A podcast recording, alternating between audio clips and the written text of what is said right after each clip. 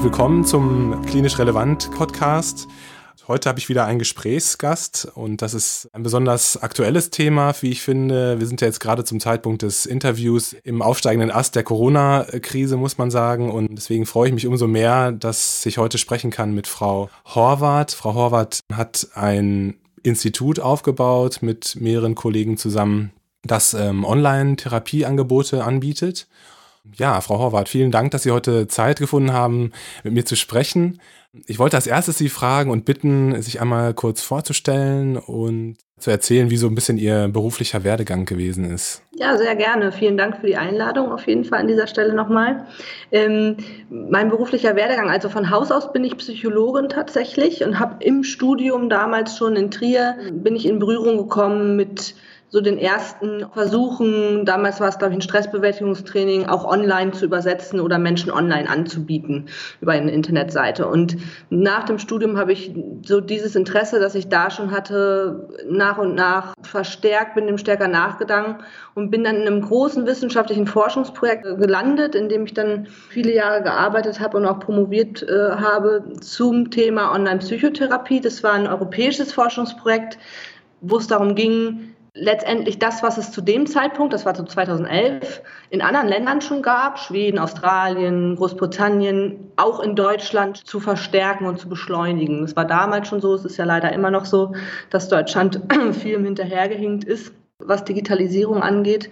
Und das Ziel von diesem Forschungsprojekt war es mit einem großen Team, wir waren so Designer, Informatiker, viele Psychologen, aber auch Gesundheitsökonomen, eine große Anzahl von Online-Gesundheitstrainings zu entwickeln und aufwendig zu evaluieren, um die danach auch im Gesundheitsmarkt anzubieten. Also das Ziel dieses Forschungsprojektes war es nicht, dass jetzt irgendwie das danach verstaubt, was man da entwickelt hat, sondern schon übersetzt wird in ein Unternehmen oder in was auch immer, was es dann anbieten kann, Krankenkassen oder wem auch immer. Und der das ähm, Forschungsprojekt stattgefunden hat und dann haben wir uns sozusagen als Universitäts-Spin-Off ausgegründet mit dem Namen Get On Institut, in äh, GmbH und letztes Jahr in Hello Better äh, umfirmiert, so, also nicht umfirmiert sozusagen, sondern die Brand geändert so zum Ende des Jahres. Also ähm, wird, werden wir zunehmend dieses Jahr bekannt sein unter dem Namen Hello Better. Und da bin ich eben zuständig für die Themen Business Development als Gründerin und ähm, die Bereich Services, also alles um unsere Trainings herum, ums Produkt herum, wie die Psychologen unsere User, unsere Nutzer begleiten und, und solche Geschichten. Also habe das 2015 mitgegründet und bin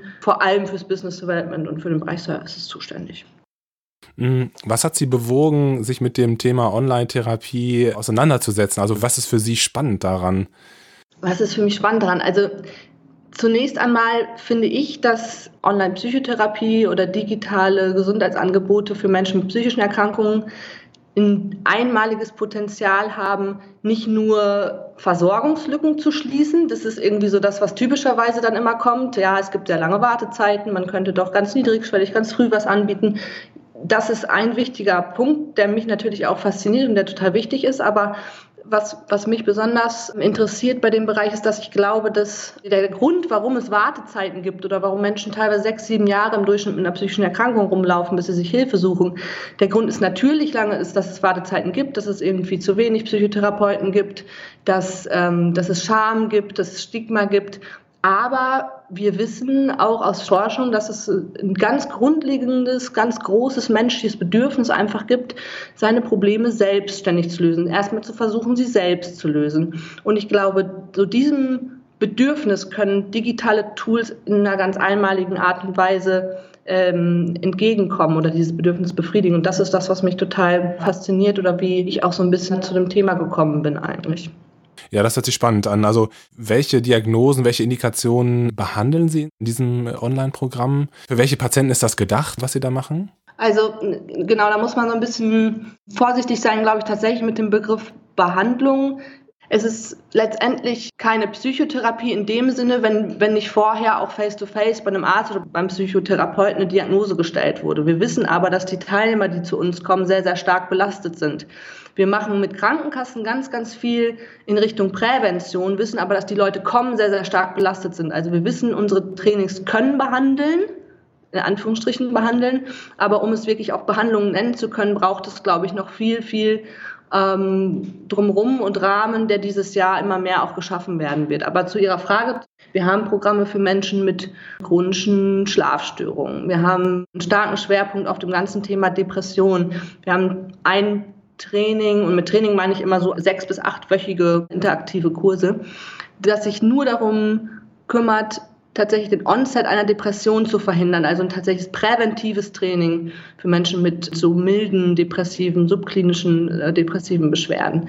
Wir haben etwas für Diabetiker mit depressiven Beschwerden, für Menschen mit chronischen Schmerz und depressiven Beschwerden. Also so in dem, in dem Bereich Depressionen fünf verschiedene Trainings, also schon ein Schwerpunkt, würde ich sagen. Wir haben aber auch was für, für Menschen mit Panikstörung und Agoraphobie und, und oder Agoraphobie, für Menschen, die ihren Alkoholkonsum kritisch überprüfen und reduzieren möchten.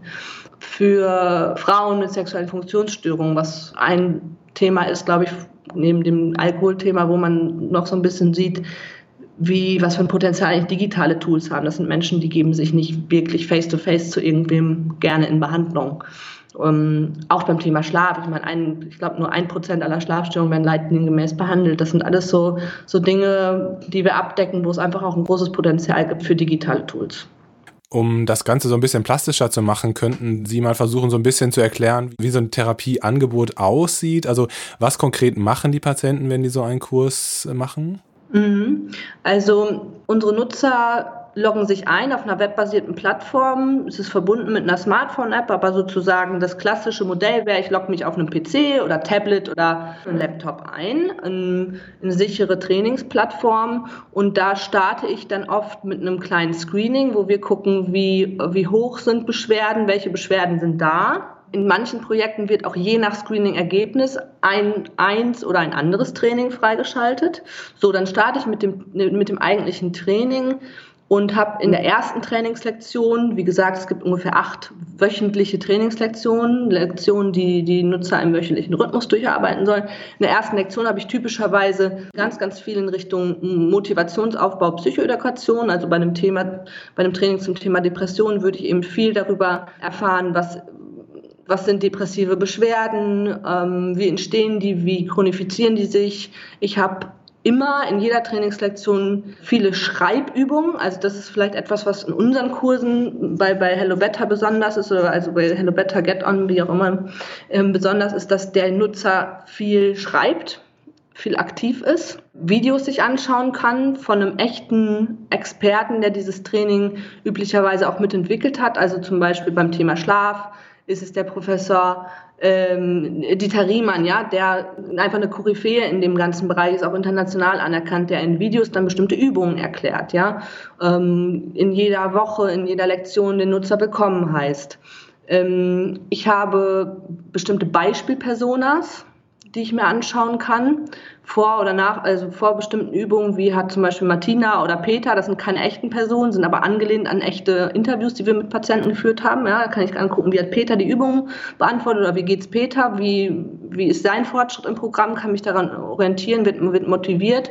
Das heißt, oder ich habe Quizzes, ja, wo das so psychoedukative Geschichten abgedeckt werden, äh, interaktiv. Das heißt, ich gucke Videos an, ich lese Sachen, ich mache Quizzes, ich ähm, schreibe und wenn ich dann eine Lektion abschließe, nach üblicherweise so ungefähr einer Stunde, dann wird meine Angaben oder wird diese Lektion äh, gespeichert und gleichzeitig in den meisten Fällen eben übermittelt an einen Coach, das ist ein Psychologen aus unserem Team, der sich das anguckt, durchliest und ein Feedback gibt und dann geht es weiter mit der nächsten Lektion. Das heißt, wir bieten die Trainings zwar auch ohne diese Guidance, ohne diese menschliche Begleitung an, aber immer seltener und nur in Fällen, wo es irgendwie integriert wird in irgendwas, wo auch menschlicher Kontakt da ist. Das heißt, wir wissen aus, äh, aus unseren Erfahrungen der letzten zehn Jahre, dass menschlicher Kontakt in unserem Training ganz entscheidend ist, und das wird, glaube ich, sich auch in, in vielen Jahren, wenn die Technik noch weiter ist, nicht ändern. Das heißt, so ein, ein echter Mensch sozusagen setzt sich dann heran, schreibt demjenigen was, der liest das Feedback von seinem persönlichen äh, Psychologen und macht dann weiter im Training mit der zweiten oder zweiten Lektion und so weiter und so fort. Und die Trainings sind so aufgebaut, dass eben, also zumindest bei uns ist es so, dass nicht in jeder Lektion, in jeder Woche was Neues anfängt oder ein ganz neues Thema beackert wird. Also dass jetzt nicht bei einem Stressbewältigungstraining heute Muskel- und Atementspannung ist und morgen das Thema Sport oder Bewegung, sondern wenige Methoden habe. In manchen Trainings sind es nur zwei oder drei Methoden, die in jeder Kurseinheit immer intensiver beackert werden und das Training baut sich so auf, ja. Bestimmte Übungen werden mir aus, äh, aus den vorangegangenen Lektionen immer wieder angezeigt und ich kann die verändern. Ich steige tiefer in bestimmte Themen ein und das macht eigentlich so unsere Programme aus, dass ich wenige Dinge sehr intensiv tue. Es ist wie so ein interaktives Selbsthilfebuch ungefähr. Ja, ja. Und ähm, für den Fall, dass Patienten oder sagen wir jetzt mal Menschen, äh, die äh, ihr Programm benutzen, dass die äh, feststellen sollten, Mensch, äh, ich komme hier gerade an einen Punkt, der, der vielleicht schwierig ist, wo ich Hilfe brauche, äh, gibt es dann auch die Möglichkeit, ähm, persönlich auch Kontakt aufzunehmen oder? Ja, es gibt manche Projekte, wo wir auch einen telefonischen Kontakt haben zu diesem Coach, den ich gerade erklärt habe, also diesem persönlichen Psychologen, der mich da begleitet. Meist ist der Kontakt schriftlich und ich habe lediglich ein telefonisches Erstgespräch und der Kontakt im Training ist schriftlich. Aber es gibt auch Projekte, wo das telefonisch ist. In jedem Fall habe ich als Nutzer immer die Möglichkeit, meinem Coach zu schreiben, auch außerhalb dieser Feedbacks nach jeder Lektion, die ich gerade beschrieben habe. Also ich kann jederzeit meinen, in Anführungsstrichen, Psychologe, das ist immer der gleiche, ich habe meinen festen Ansprechpartner, dem, mit dem Kontakt aufnehmen. So oder so. Ne? Es kommt auch eben auf die Krankenkasse an, ne? wie viel äh, Geld die bezahlen möchte für irgendwie zusätzliche Telefonate oder für irgendwie intensivere äh, Begleitungsformen und so. Also da würde ich gerne noch äh, gleich drauf äh, zu sprechen kommen, auf die Krankenkassen.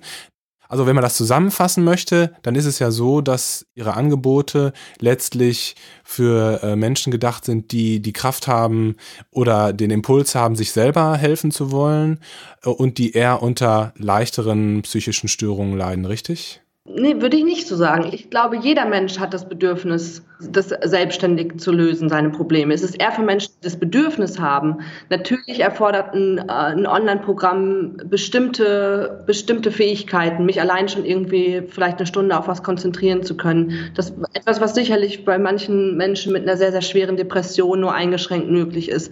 Aber dafür habe ich eben auch diesen menschlichen Kontakt der, der am Anfang da ist, der zwischen den Lektionen motiviert. Was wir wissen aus unserer Forschung ist, dass unsere Programme auch für Menschen mit schweren psychischen Beschwerden sehr wirksam sein können. Es gibt keine Einschränkung, dass man sagt, okay, ab einer bestimmten Grenze ist das nichts oder so. In Holland gibt es Forschung zu Programmen, die sich speziell an suizidale Menschen richten, Online-Programme, die dafür geschrieben worden sind, die sehr wirksam sind. Also es kommt sehr darauf an, wie die Sicherheit einer solchen Anwendung gewährleisten natürlich, ne? was das Programm kann, wenn es um akute Krisen äh, geht und so weiter. Aber theoretisch haben diese Online-Programme zumindest sagen, dass die, die randomisiert kontrollierten Studien, die wir zu unseren Programmen gemacht haben, dass die Power und die Fähigkeit auch für Menschen mit schwereren Beschwerden ähm, gut hilfreich zu sein. Ich kann mir nur vorstellen, dass es halt kritische Fragen oder kritische Stimmen dazu gibt, die sagen, gut, das sind ähm, möglicherweise Patienten, die in so einer virtuellen Schleife hängen und ähm, möglicherweise ganz auf sich selber gestellt sind, ne? mit schweren psychischen Erkrankungen. Aber Sie haben ja gesagt, dass, dass Sie das auch evaluiert haben und ähm, letztlich auch bei schweren psychiatrischen Erkrankungen da gute Erfolge erzielt haben. Ne? Also ich glaube, es kommt auf den jeweiligen Nutzer und auf die Einbindung des Programms an. Ja, also natürlich ähm, ist es wichtig für viele Menschen auch eine psychiatrische Abklärung, eine psychotherapeutische Abklärung zu haben. Oder ähm, es gibt auch viele unserer Nutzer, denen wir äh, eine ambulante Psychotherapie oder einen Wechsel raus aus unserem Programm dann an einem bestimmten Punkt empfehlen. Aber nicht ausschließlich aufgrund jetzt des des, ähm, der, der, der Stärke der Beschwerden, sondern eher aufgrund des Profils des Nutzers. Wenn einen Nutzer habe, der am Anfang motiviert ist und Lust darauf hat, das zu tun, dann kann ich ganz, ganz viel mit diesen Tools erreichen. Wenn ich jemanden habe, der eigentlich, eine, äh, äh, was weiß ich, eine ambulante Psychotherapie sucht, keinen Platz kriegt, aber eigentlich auch nur das möchte, und von wem auch immer jetzt da reingezwungen werden würde, das ist halt natürlich schwierig. Aber wenn ich jemanden habe, der das möchte, dann kann das eben ausreichen. Ich muss nur gucken, dass ich bestimmte Diagnostik vernünftig abgeklärt habe am Anfang und so weiter und so fort. Ja, ich verstehe. Sie hatten gerade schon die ähm, Krankenkassen angesprochen. Das finde ich spannend. Also das heißt, dass Ihre Therapie, äh, Ihre Behandlungsangebote auch von den Krankenkassen übernommen werden, richtig? Ja, von manchen Krankenkassen werden sie übernommen und wir haben ja dieses Jahr durch das äh, digitale Versorgungsgesetz eine weltweit einmalige Situation in Deutschland, dass eben jede gesetzliche Krankenkasse für bestimmte dann im BFAM gelistete Angebote zahlen muss so, ich weiß nicht, wann es dann zum, zu der ersten Verschreibung kommt durch einen Arzt. Sind dann, das ist dieses typische, was jetzt in den Medien viel war, App, App auf Rezept, ja. Aber möglicherweise im Herbst oder so etwas äh, ist es, das, ist es zum ersten Mal möglich, dass eine App oder ein, ein Online-Training wie unseres verschrieben wird durch einen Hausarzt oder Psychotherapeuten oder wen auch immer und jede Kasse, sei es jetzt die Techniker oder die Barmer, dafür zahlt. Können Sie was zu den Kosten sagen von Ihren Angeboten? Mhm. Ja, ich würde sagen, es ist im Durchschnitt irgendetwas zwischen 300 und 600 Euro. Das ist so, dass der Zugang zu diesen Online-Trainings für ein ganzes Jahr besteht und ich begleitet werde durch einen persönlichen Psychologen. Und wenn ich anschaue, dass die Programme, die wir anbieten, teilweise Effekte erzielen können, die vergleichbar sind mit, mit ambulanter Psychotherapie, ist das eigentlich ein, ein relativ niedriger Preis tatsächlich. Wir haben momentan im Bereich digitaler Versorgungsangebote oder digitaler Gesundheitstrainings, Apps, was auch immer, das Problem, dass Kassen, aber auch viele Stakeholder eigentlich im, im deutschen Gesundheitssystem die Wertigkeit dieser Maßnahmen aus meiner Sicht zu gering einschätzen und eine, die Bereitschaft dafür zu zahlen teilweise zu gering ist. Das ist ein Problem. Wir werden sehen, wie jetzt die ganze Preisfindung auch im digitalen Versorgungsgesetz funktioniert. Aber das ist ein, einfach wichtig, dass man sieht, was der Wert eines solchen Trainings angeht, was für Jahre an Studien da reingeflossen sind und was auch immer. Und dafür eigentlich, sind eigentlich die Preise von vielen Anwendungen bisher noch zu gering. Wie ist der Zugangsweg zu Ihren Programmen? Sind das eher Menschen, die von ja, ärztlichen Kollegen oder Therapeuten zu Ihnen verwiesen werden? Oder sind es Leute, die online auf Sie stoßen? Wie, was sind so Ihre Erfahrungen dazu? Mhm. Ähm, ja, es sind, äh, es, dass die meisten Leute kommen irgendwie über ihre Krankenkasse. Entweder durch irgendwelche Fallberater der Krankenkasse oder machen sich auf der Seite ihrer Krankenkasse schlau oder stoßen irgendwie durch Recherche im Internet dann durch, auf dieses Angebot ihrer persönlichen Krankenkasse und kommen darüber zu uns. Wir wissen aber auch, dass es schon jetzt, also schon vor diesem digitalen Versorgungsgesetz, was dieses Jahr kommt, was es Psychotherapeuten zum Beispiel möglich machen wird, uns zu verschreiben, viele Psychotherapeuten gibt, die Angebote wie unseres auch ihren Patienten durchaus empfehlen. Wir wissen, dass ich glaube, ich weiß gar nicht, was die Zahlen sind der Bundespsychotherapeutenkammer, ungefähr 30 Prozent aller Psychotherapeuten schon jetzt mit digitalen Tools arbeiten. Nach Eigenrecherche dann gucken, okay, wo ist derjenige versichert, was gibt es bei irgendwie seiner Versicherung so im Angebot, um dem das zu empfehlen, um bestimmte Dinge der Therapie zum Beispiel auszulagern oder nach der Therapie eine Nachsorge zu bieten oder Menschen was Präventives an die Hand zu geben. Also das ist eigentlich total interessant. Daran sieht man, dass auch einfach viel System fehlt. Es kann nicht sein, dass jede Krankenkasse irgendwie seine, ihre Programme hat und es überall was anderes ist und kein Mensch weiß, was sind ja eigentlich die Unterschiede, was ist gut, was ist schlecht. Ich weiß nicht, ob Sie das sagen können oder dürfen oder möchten. Sie können also jederzeit auch Nein sagen. Ähm, aber mich würde das persönlich total interessieren. Wie viele User haben Sie so? Wie, wie viele Menschen nutzen Ihre Programme im Moment so in Deutschland? Ja, also die Zahl ist stetig steigend. Wir haben in den letzten Jahren ungefähr um die 25.000 User da durchgeführt und es werden sozusagen immer mehr. Es ist gerade jetzt im Rahmen der aktuellen Situation in dieser Corona-Krise oder wie man es auch immer nennen will, natürlich ein hohes Interesse dran. Und die Einschätzung von uns ist, dass es durch das digitale Versorgungsgesetz an sich jetzt nicht höhere Zahlen geben wird, sondern es kommt halt sehr darauf an, wie das dann integriert ist in die tägliche Arbeit von Ärzten und Psychotherapeuten. Das sind letztendlich die, die solche Programme verschreiben können werden ab Herbst. Und es muss für die deutlich sein, was die eigentlich für Nutzen davon haben. Sonst wird es, glaube ich, nicht so gut funktionieren. Ich hatte es gerade schon mal ein bisschen kurz angesprochen oder angerissen, dieses Thema Digitalisierung. Da gibt es ja auch viele Kritiker. Können Sie noch mal was zu dem Thema Qualitätssicherung im Bereich Ihrer Therapien, Ihrer Behandlungsformen sagen? Also Sie haben ja gesagt, dass es auch, dass Sie ja sehr viel wissenschaftlich evaluiert haben. Was können Sie den Kritikern sagen? Also erstmal kann man den Kritikern sagen, dass es dazu recht viel Kritik gibt und viele Kritiker, ähm, weil es tatsächlich auch einfach ganz, ganz viele Angebote im, im deutschen Markt oder im Gesundheitsmarkt überhaupt gibt, international auch, die eben überhaupt gar nicht evaluiert sind. Und wenn ich jetzt an Smartphone-Apps denke, ist es noch krasser als jetzt bei webbasierten Online-Trainings oder bei Online-Trainings. Da haben wir einfach hunderte, tausende von Apps, wo wir bei den meisten überhaupt nicht wissen, was kann diese App überhaupt Wir wissen aus Meta-Analysen im Bereich ähm, Stressbewältigungstraining. Das ist eine Meta-Analyse, die hat geguckt, okay, was gibt es für Stressbewältigungstrainings, Online-Stressbewältigungstrainings weltweit, hat geschaut, okay, übersetzen alle bewährte, gute, für wirksam befundene Maßnahmen aus dem Face-to-Face-Bereich online, aber nur die Hälfte von diesen Online-Trainings, die das alle gemacht haben, ist eben wirksam. Und solche Analysen zeigen, dass es wichtig ist, die Wirksamkeit eines digitalen Angebots pro Angebot nachzuweisen. Es reicht nicht zu sagen, sagen, ich mache Muskel- und Atementspannung online, das funktioniert auch face-to-face. -face. Deswegen funktioniert es auch online. Das, dem ist eben nicht so. Und das wissen wir aus vielen, vielen, vielen Studien. Und unser Ansatz ist, dass wir als Unternehmen eben kein einziges Produkt überhaupt anbieten, was nicht in mindestens einer randomisiert kontrollierten Studie untersucht äh, worden ist. Das ist ein relativ hoher Standard natürlich. Der ist aber dadurch zu erklären, dass wir einfach viele von uns aus der Wissenschaft kommen und einfach sehr leidenschaftlich auch politisch aktiv in diesem ganzen Digital Health Bereich sind. Der David Ebert, da ist der, der Präsident der International Society for Research on Internet Interventions, unser CSO. Um, Elena Heber, ich, das sind viele Leute in unserem Team, die eigentlich aus der Wissenschaft kommen und denen es sehr am Herzen liegt auch einfach, dass dieser Markt nicht verwässert durch unseriöse Angebote, die auch keine gute Wirksamkeit haben. Und davon gibt es leider viele. Und da bin ich sehr gespannt, was auch in diesem Jahr im Rahmen des äh, digitalen Versorgungsgesetzes passiert, was so ein bisschen Licht ins Dunkel und auch transparent in den Markt gibt, dass eigentlich jede Kasse, aber auch jeder Verbraucher weiß, welches Training wurde evaluiert, wo gibt es eine Studie, wo gibt es keine Studie und auch so ein bisschen versteht vielleicht, was ist überhaupt der Sinn einer Studie. Das ist ja jetzt irgendwie nichts, eine randomisiert kontrollierte Studie ist nicht unbedingt irgendwas, was in irgendeinem Elfenbeinturm gemacht wurde und in der Realität sieht alles anders aus, sondern es ist eigentlich eine ganz, ganz wichtige äh, Maßnahme und der Goldstandard der Wirksamkeitsforschung, einmal zu gucken, okay, hat das überhaupt Potenzial, was ich mir ausgedacht habe. Und es ist unsere Verantwortung, das zu machen. Und wir bieten eben nur was an, was, was, was in einer solchen Studie untersucht worden ist. Das ist ähm, was, was ich jetzt Kritikern antworten würde, aber ich kann die Kritik total verstehen. Wir haben selber total viel Kritik sozusagen an vielen Maßnahmen, die, die es momentan gibt. Ja.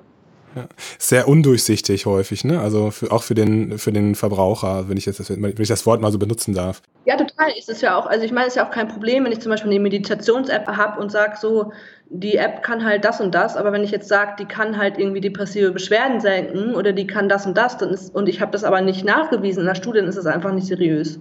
Wenn wir jetzt nochmal so ein bisschen in Richtung Zukunft schauen würden, weil die Digitalisierung ja nimmt immer weiter an Fahrt auf, auch in Deutschland. Was denken Sie, was werden noch für Möglichkeiten auf uns zukommen?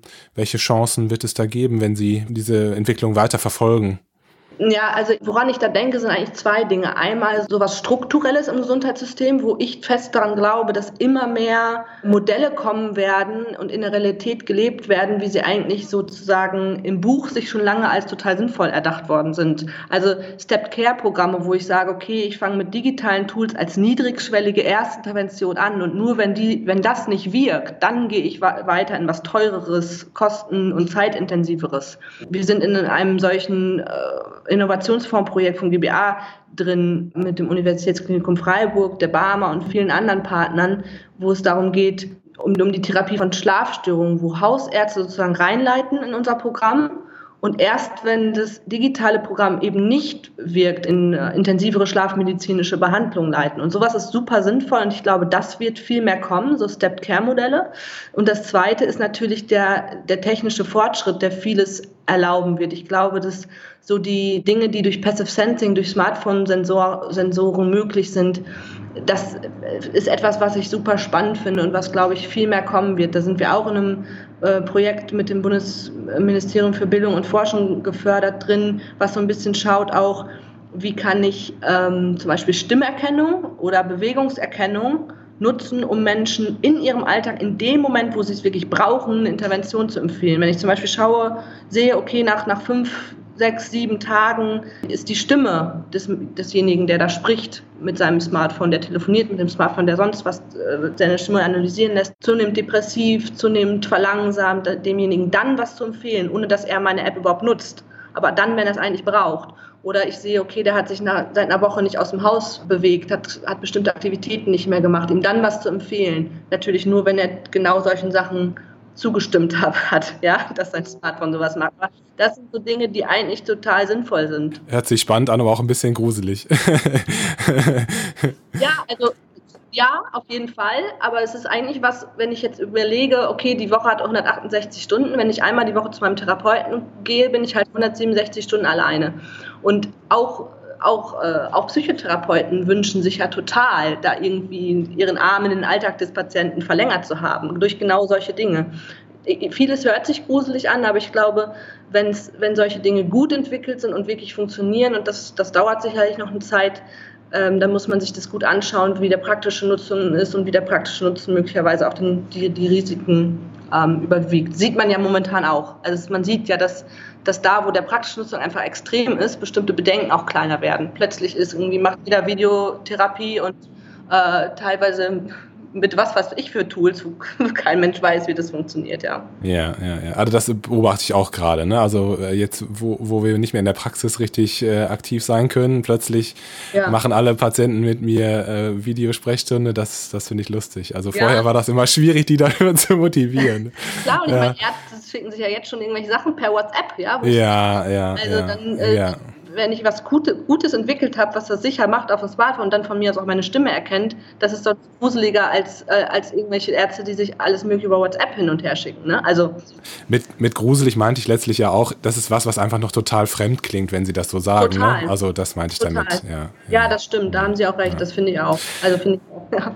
Ähm, und auch der Bereich Virtual Reality finde ich auch total spannend. Ne? Also ich habe das mitbekommen bei Medizinstudenten ähm, in, in Bochum, äh, dass die zum Beispiel so Gesprächssituationen simulieren. Ich kann mir vorstellen, dass das auch für ähm, ja, für psychotherapeutische Interventionen äh, sicherlich spannend sein kann. Ne? Also wenn ich jetzt an Angst- oder Panikpatienten denke. Total. Also gerade bei Angststörungen ist, glaube ich, Virtual Reality hat da unheimliche, unheimliche Power. Das ist was, wo ja, wo wir auch viel dran denken, wie wir sowas noch in, integrieren können. Das ist, glaube ich, was, was super spannend ist. Frau Horvath, Sie hatten ähm, kurz erzählt, dass Sie ein spezielles Angebot für Menschen jetzt in dieser Corona-Krise haben. Ähm, wollen Sie da noch kurz was zu erzählen? Ja, wir haben momentan sehr kurzfristig aus dem Boden gestampft ein Angebot zur sozusagen psychologischen Erstversorgung von Menschen, die durch die Corona-Krise psychisch belastet sind, angeboten. Das, dazu gehört eine Facebook-Gruppe, ähm, die heißt Zusammen zu Hause, also unter dem Hashtag Zusammen zu Hause findet man die, glaube ich, wo sich unsere Psychologen und approbierten Psychotherapeuten mit den Leuten unterhalten. Wir haben so QAs, wo unsere psychologische Psychotherapeutin in Videos auch Fragen beantwortet und eine Telefonhotline, die so ein bisschen diese Belastung abfängt, die wir momentan bei unseren Trainingsteilnehmern auch sehen, die halt noch mal viel größer ist als sonst auch. Also viele Menschen auch mit psychischen Erkrankungen, die gerade da sehr auf Hilfe angewiesen sind und planen eben auch ein angepasstes Training zu entwickeln, was jetzt zeitnah veröffentlicht wird auf unserer Homepage, angepasst auf diese Corona-Krise, die sich der, der, der psychischen Entlastung auch langfristig widmet, über das ganze Jahr hinaus. Ne? Also wenn man anguckt, wie viele Menschen durch die, durch auch wirtschaftliche Nöte auch ganz langfristig wahrscheinlich belastet werden, durch diese Krise ist das, glaube ich, ein ganz wichtiges Angebot. Frau Horvath, vielen, vielen Dank für Ihre Zeit. Also das war sehr spannend, was Sie alles erzählt haben. Ich finde, das ist sehr zukunftsweisend und ähm, ich kann mir vorstellen, dass das für viele Menschen nicht nur als Einstieg, aber auch als Einstieg eine sehr, sehr gute Sache sein kann. Für Menschen, die sich interessieren für Ihr Projekt und ähm, für Ihre Arbeit, wo findet man Sie? Man findet uns unter hellobetter.de am allerbesten eigentlich. Ja, vielen, vielen Dank. Bitte bleiben Sie gesund. Ja, danke Und auch. viel, viel Erfolg weiterhin. Vielen, vielen, vielen Dank. Vielen Dank, dass du auch heute wieder zugehört hast. Ich hoffe, du konntest etwas Wichtiges für deine klinische Tätigkeit mitnehmen. Wir werden weiterhin versuchen, dich mit äh, hilfreichen und interessanten Informationen, die mit der ähm, Corona-Krise zu tun haben, zu versorgen. Wenn du dazu Ideen oder Anregungen hast, dann melde dich doch bitte gerne unter kontakt.klinisch-relevant.de. Und ansonsten hoffen wir, dass du gesund bleibst und dass du ja, fit durch diese Corona-Krise durchkommst. Bis zum nächsten Mal. Wir freuen uns schon. Bis dahin. Ciao.